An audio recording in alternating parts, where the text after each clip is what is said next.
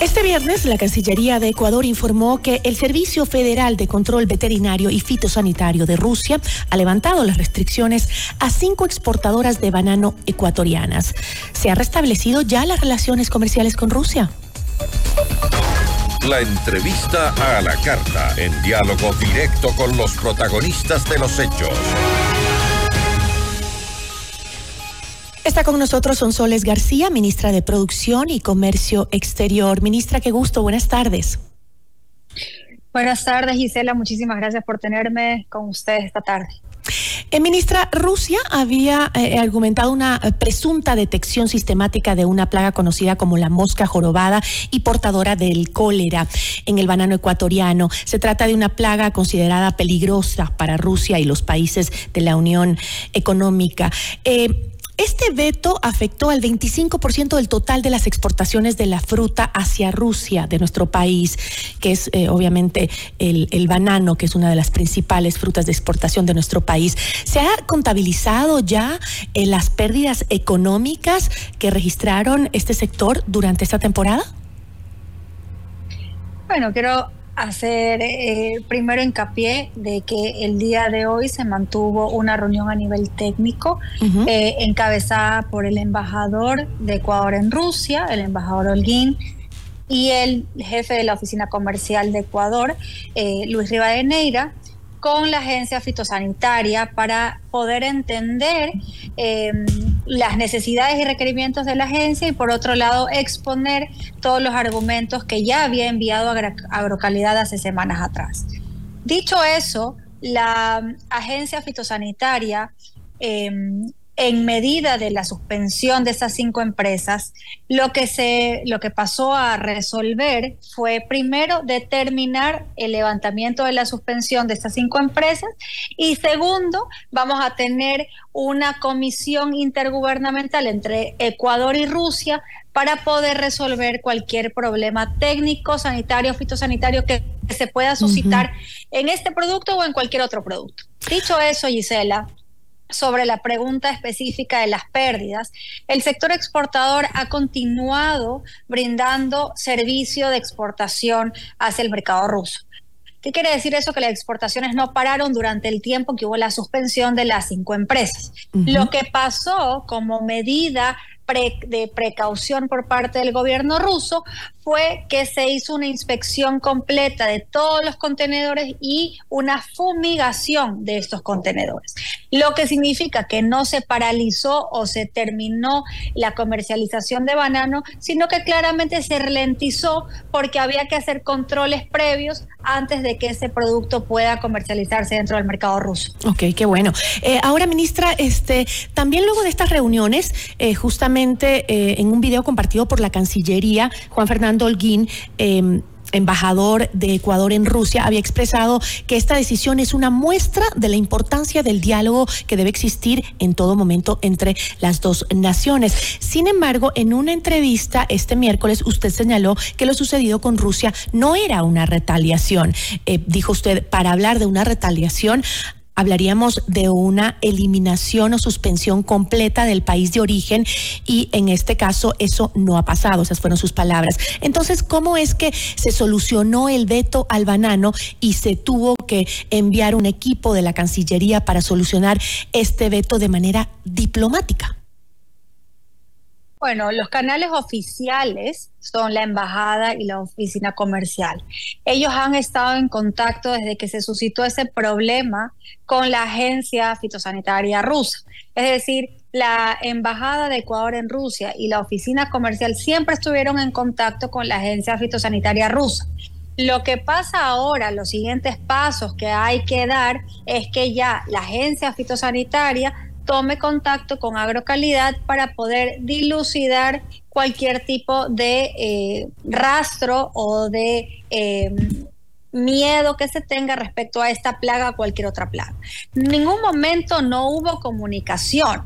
Lo que sí hay que dejar claro es que la agencia fitosanitaria rusa pues tiene sus procesos internos y permitieron al embajador de Ecuador en Rusia y al jefe de la oficina comercial tener una reunión presencial para poder hacer la exposición de motivos de por qué La mosca jorobada no es un problema inminente dentro del banano ecuatoriano.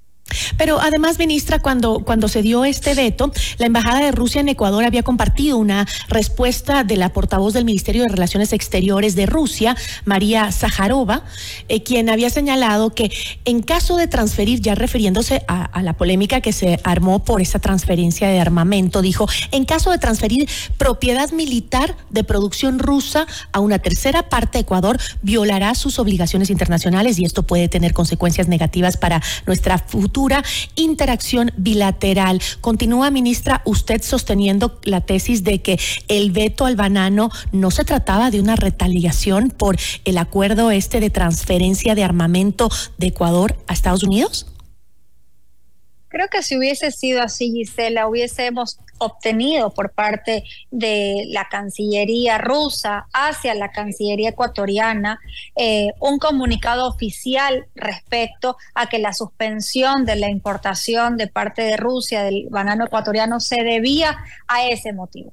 Eh, nosotros podemos sostener y hemos trabajado de forma articulada con el ministro de Agricultura eh, y con Agrocalidad para demostrar que técnicamente no hay ninguna afectación sino de lo contrario, ¿por qué la agencia fitosanitaria accede a reunirse con los funcionarios ecuatorianos y a determinar que en efecto hay que abrir una comisión intergubernamental para poder dilucidar cualquier tema técnico? Porque así lo están tratando ellos como un tema técnico y yo creo pues que en los próximos días la persona encargada de poder responder cualquier pregunta adicional sobre las eh, especificaciones técnicas tendría que ser Patricio Almeida, director de Agrocalidad, que una vez que tenga las reuniones con la Agencia Fitosanitaria Rusa la próxima semana, pueda dar mayor información a la ciudadanía de cómo se vienen desvirtuando esos argumentos en contra del banano ecuatoriano. Entonces, ministra, ¿no existe un riesgo para las exportaciones de productos ecuatorianos hacia Rusia?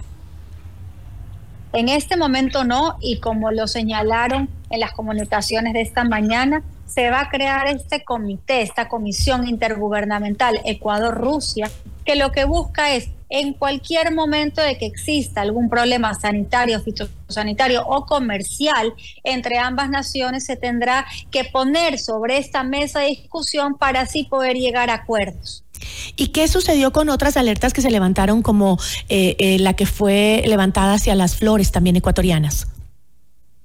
Todo se va a resolver en el marco de esta comisión técnica que se va a instaurar desde el lunes de la próxima semana. Y creo, Gisela, que la próxima semana eh, Agrocalidad va a sacar un comunicado hacia la ciudadanía para que se conozcan los puntos que se van a tratar en estas mesas de diálogo y cómo se va a resolver cualquier duda que salga sobre cualquier producto ecuatoriano que llegue al mercado ruso. No hablamos solo de banano, rosas, tulipanes, camarón, cualquier tipo de problema que se pueda generar desde el lado sanitario fitosanitario respecto a un producto ecuatoriano que llega al mercado ruso será dilucidado en esa mesa. Eh, le insisto, ministra, entonces el mercado en Rusia sigue garantizado o los exportadores deberán ser creativos, como dijo usted en el miércoles en esa entrevista, y buscar nuevos o otros u otros mercados? El rol del Ministerio de la Producción, Gisela, es siempre poder estar en pro de miras de exportación y siempre en miras de nuevos mercados. Lo que ha pasado eh, con este problema fitosanitario con Rusia es que nos ha dejado una lección una lección que nos demuestra que no tenemos que tener por condiciones de mercado un porcentaje importante de nuestras exportaciones a un mercado específico y nos toca diversificar. En ningún momento se quiso decir de que el mercado ruso no era importante para el exportador ecuatoriano, pero sí tenemos que también entender que por condiciones de mercado, Ecuador tiene que seguir explorando nuevos destinos donde podamos llegar nuestra fruta. ¿Por qué? Porque tenemos oferta exportable, nueva oferta exportable que busca nuevos mercados y tenemos oferta exportable tradicional que sí tiene una calidad distintiva que puede llegar a mercados con mejor eh, posiciones económicas. Hablemos un poquito del Tratado de Libre Comercio entre Ecuador y China, eh, que fue ratificado mediante decreto ejecutivo por el presidente de la República este 15 eh, de febrero. Eh, ¿Cómo se asegura que este tratado no afecte a la producción local, ministra? La garantía de un tratado de libre comercio es que tenemos, primero, equipos negociadores expertos. Segundo, hay cuarto adjunto donde se ha invitado a los sectores productivos y a la ciudadanía. Tercero, tenemos 828 subpartidas excluidas dentro del acuerdo comercial. es sin precedentes que China haya negociado tantas exclusiones para un acuerdo comercial. Recordemos que este acuerdo comercial es un ganar-ganar, pero ¿quién gana más? Un, sector exportador que puede llegar a 1.400 millones de habitantes o un sector exportador que puede llegar a 18 millones de habitantes. Claramente, el sector exportador ecuatoriano tiene muchísimo más que ganar que el sector exportador chino, porque nosotros somos un mercado pequeño. Sin embargo, se tomaron todas las precauciones. Por eso se hicieron 828 exclusiones, de las que tenemos textiles, confecciones, calzado y otras sensibilidades.